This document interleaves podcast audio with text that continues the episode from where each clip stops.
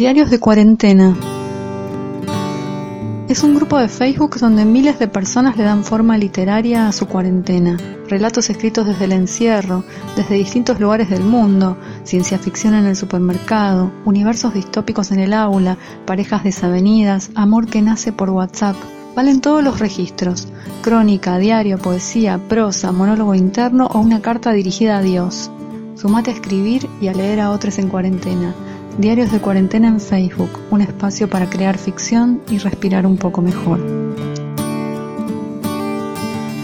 Es un rayo de sol que se filtra al parpadear. El sueño se cierra y se abren los ojos confundidos. La realidad no siempre es una buena amiga.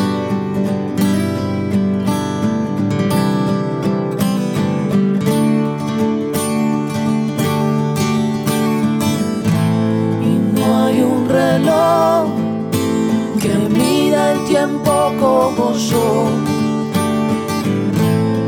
Tres horas una vida. Soy Virginia Feynman desde Diarios de Cuarentena en Facebook y hoy quiero compartir con ustedes este texto que escribió María del Carmen Rodríguez. La lavandina tiene un poco el olor al miedo. También huele a orden y control pero sobre todo huele a miedo. Me lleva a un verano viejísimo, un balde de agua en el piso de la cocina, y mi madre contando gotitas rigurosamente, presionando el gotero y con la mirada fija, y elevando la voz cuando sentía que alguna interrupción le iba a hacer perder la cuenta. Cuatro, cinco, seis. Entonces yo captaba el mensaje y no decía nada, y solo pensaba que eso nos ponía a salvo de una muerte horrible, víctimas del rebrote de cólera que amenazaba a la ciudad, al barrio, no a las selvas lejanas de niños desnudos y barrigones. El olor a lavandina es el trasplante de mi padre, hace casi veinte años, y el constante repasar de pisos, baños, sillas, imágenes de la Virgen de Luján, billetes, picaportes, sifones de soda. Esta cuarentena trajo de vuelta el olor a lavandina. Ahora soy yo la mamá que limpia y desinfecta. Es una de las últimas tardecitas cálidas de la cuarentena, antes de que el otoño se desparrame sobre nosotros con su sol mentiroso y sus mañanas frías. Estoy limpiando las compras. Mojo el trapo en agua caliente y lavandina. Lo estrujo y se lo paso a superficies novedosas que rayan lo ridículo.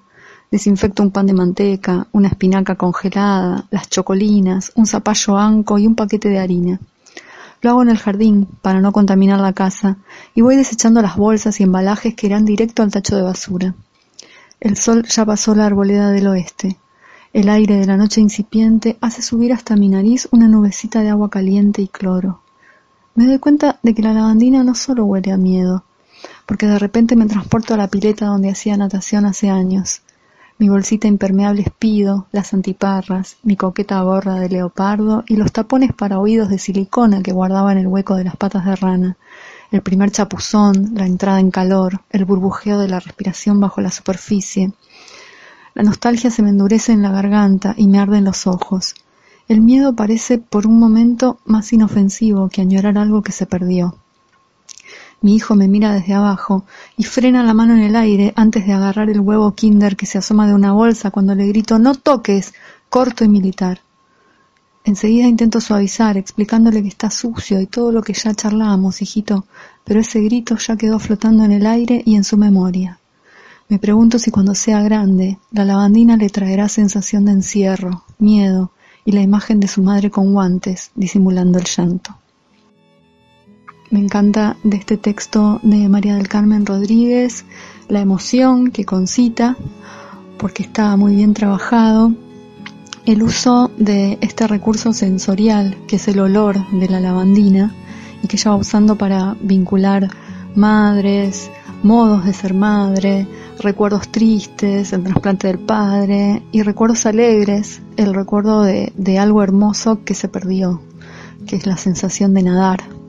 Entonces la lavandina es el hilo conductor que sirve para, extrañar a una madre que ya no está y para preguntarse a partir de eso cómo soy yo como madre, cómo me va a recordar mi hijo. además ese reto de ella, no toques, que es por protección, está unido a su propia angustia, a la angustia que le produce retar a su hijo, y ella termina reprimiendo el llanto. Y cada vez que un escritor reprime el llanto, es más que seguro que los que vamos a llorar somos los que leemos.